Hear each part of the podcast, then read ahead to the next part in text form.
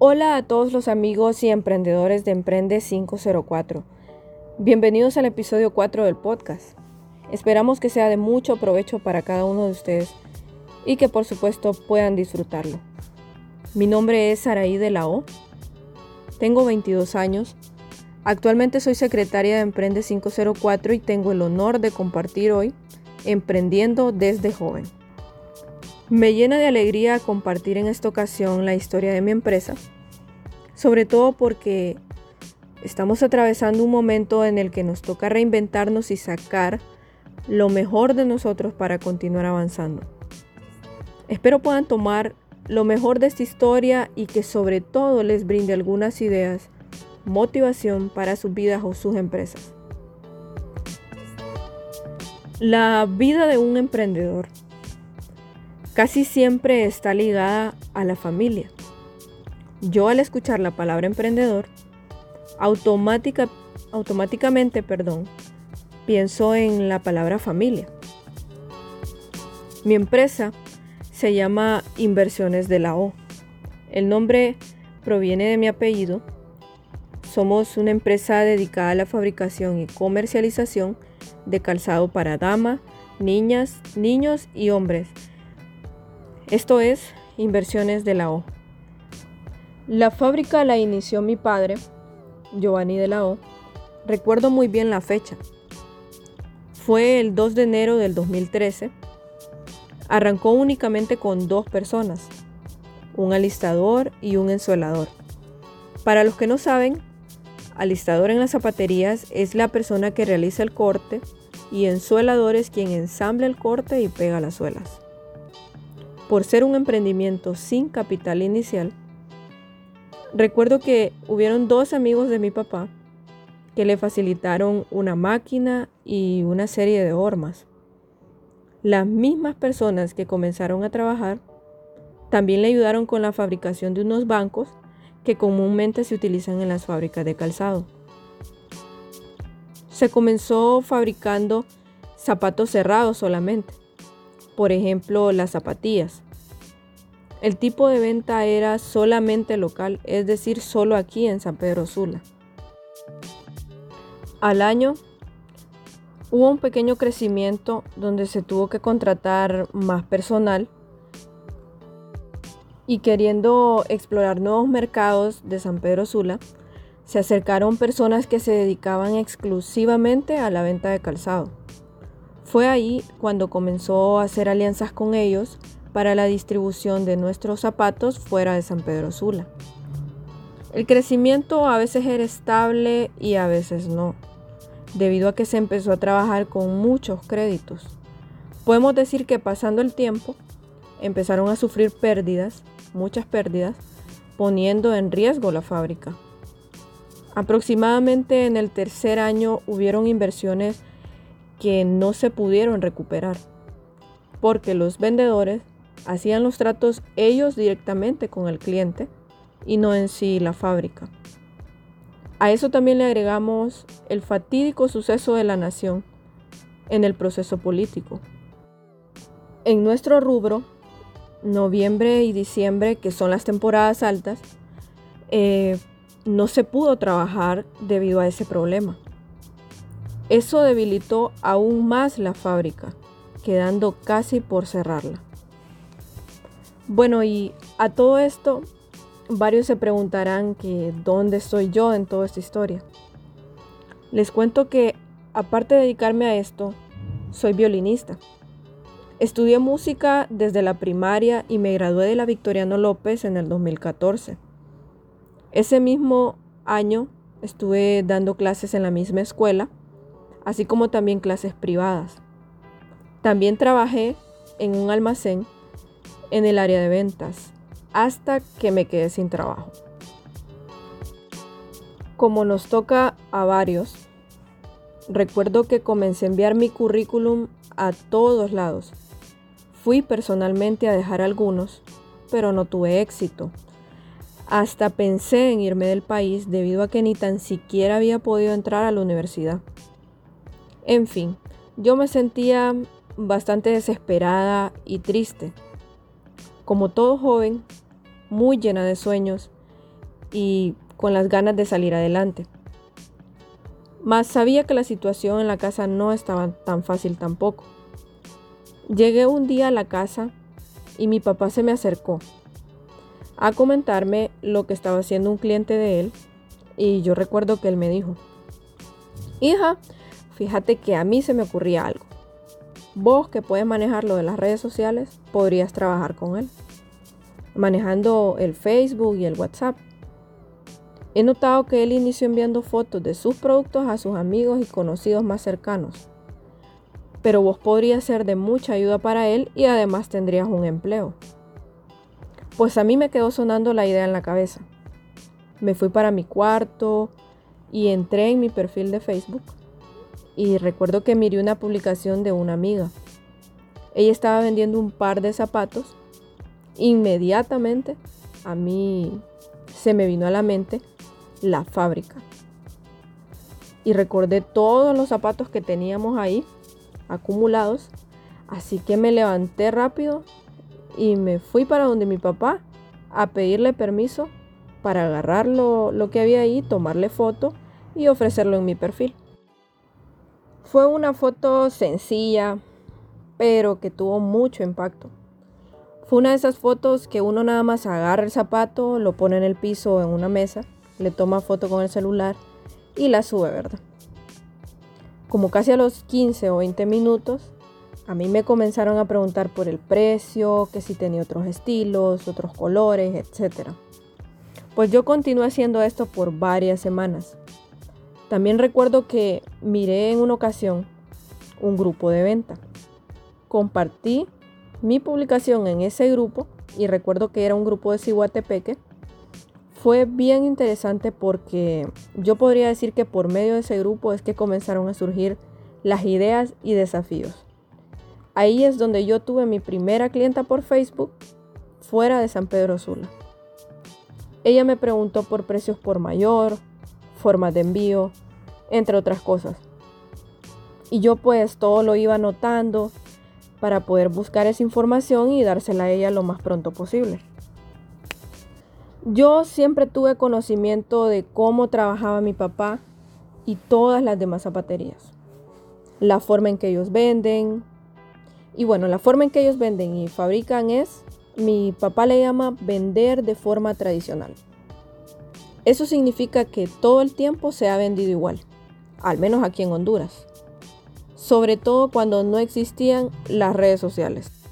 El producto se fabrica, se va a los mercados o tiendas con unas muestras, luego se deja el producto comúnmente al crédito, luego hay que estar yendo todos los días por un abono a veces ni hay abonos. Eso es en cuanto a la forma de vender. Eso obviamente hace que sea más difícil que un negocio se capitalice. ¿Por qué más difícil?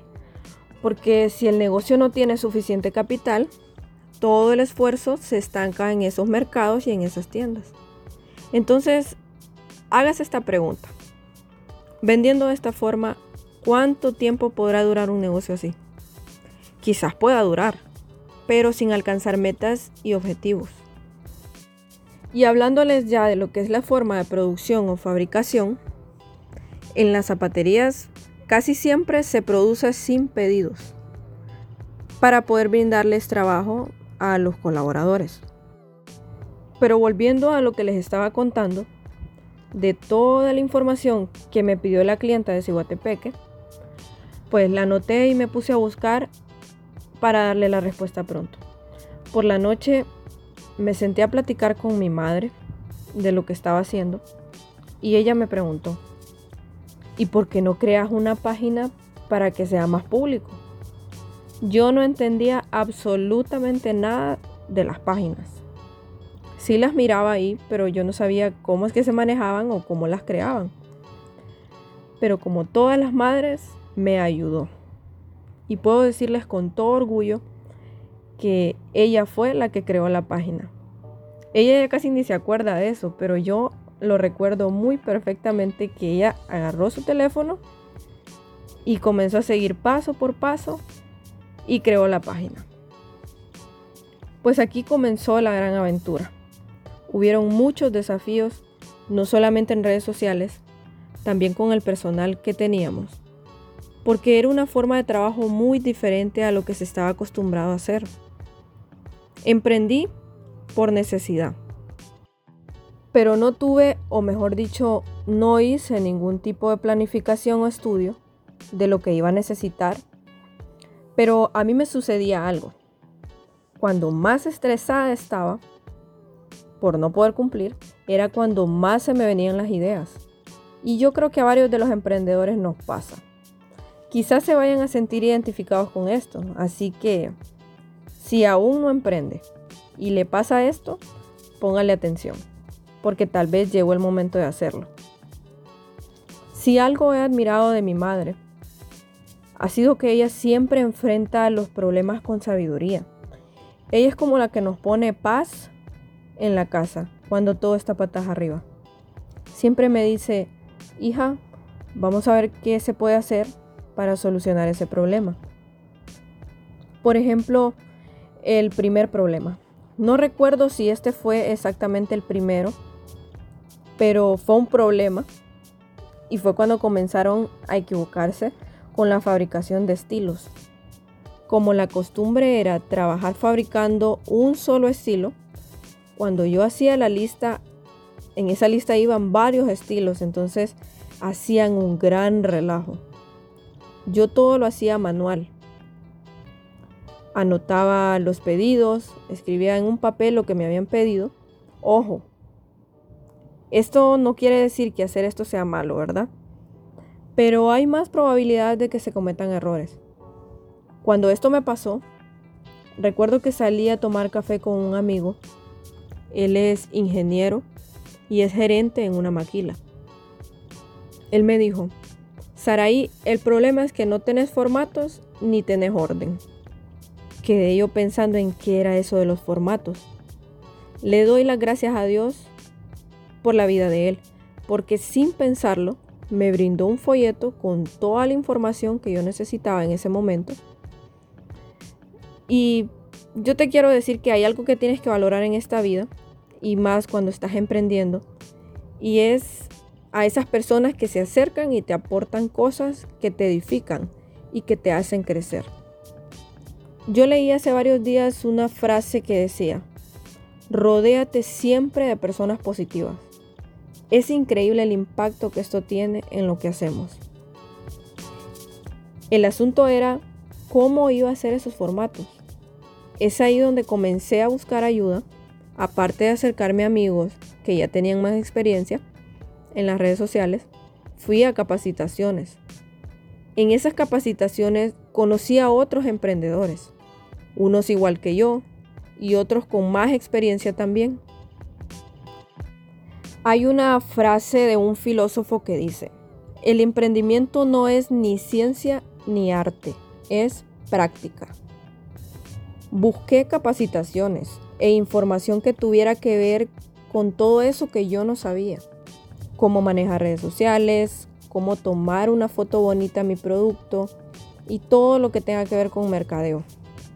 Todos los formatos que se iban implementando en la producción surgieron curiosamente de problemas. Problemas que no volvíamos a tener gracias a que se estaba llevando un orden y se estaba formando una estructura, desde el ingreso de pedidos, luego la fabricación de los mismos, hasta la entrega a cada cliente del producto. Poco a poco nos fuimos convirtiendo en una de las primeras fábricas, por lo menos aquí en San Pedro Sula, con este nuevo sistema de trabajo dejando atrás el método tradicional, implementando nuevas líneas de calzado.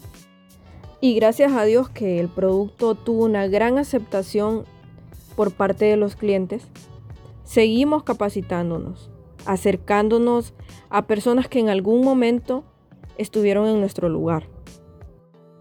Después de no saber qué iba a ser de mi vida y mis estudios, yo por fin supe lo que tenía que estudiar. Actualmente yo estoy cursando la carrera de mercadotecnia y déjenme decirles que estoy enamorada de mi carrera. A los jóvenes que estén escuchándome y que estén en la situación en la que yo estuve, mi consejo es, si tienen una idea, cualquiera que sea, pónganlo en práctica. Háganlo ahora en este momento. Como dijo Alicia en el episodio anterior, por muy loca que parezca la idea, esas ideas suelen ser las mejores y lo demás irá tomando forma en el camino. Habíamos finalizado la temporada escolar 2020 no muy bien. Las finanzas no estaban 100% bien y teníamos muchas expectativas con la temporada de verano que se venía. Cuando se vino la actual pandemia, el COVID-19. Sin poder concretar pedidos algo grandes para dentro y fuera del país, exclusivamente Guatemala, respetando las instrucciones que dio el gobierno en ese momento, nos tocó cerrar. Las primeras dos semanas de la emergencia estuvimos totalmente paralizados. Fue hasta entonces donde nos tocó esta vez a todos, como empresa, reinventarnos. Pasamos de ser fabricantes de zapatos a fabricar mascarillas. Eso no quiere decir que los zapatos no van a continuar, pero nos tocó buscar alternativas con los recursos que teníamos a la mano. Y sin tener conocimiento en el tema de mascarillas, pues tomamos una mascarilla comprada en la farmacia, sacamos un molde y buscamos un material adecuado que pudiera llenar las expectativas del consumidor. Como en los zapatos, esto ha sido un proceso de aprendizaje en el cual todos hemos sacado las mejores lecciones, como por ejemplo, que lejos de ver un problema, tenemos que buscar una solución utilizando los recursos que tenemos en la mano. Una de las cosas que nos ha llenado de satisfacción es que aparte de crear un producto que pueda servir a la salud de las personas, también hemos podido brindar empleo, no solamente a nuestros colaboradores zapateros, sino que también a costureras, quienes no tenían un ingreso para sus hogares. Bueno, en resumen, o mejor dicho, vamos a ponerle moraleja a esta historia. Lo primero es, si tienes una idea, llévala a cabo, ponla en práctica. Si eres de los que comienzas a emprender, mi consejo siempre será, capacítate, Aprende a diferenciar cuáles son tus fortalezas y cuáles son tus debilidades. Si ya tienes una empresa, pero te sientes estancado, identifica y analiza esos errores, y ahí mismo estará la solución.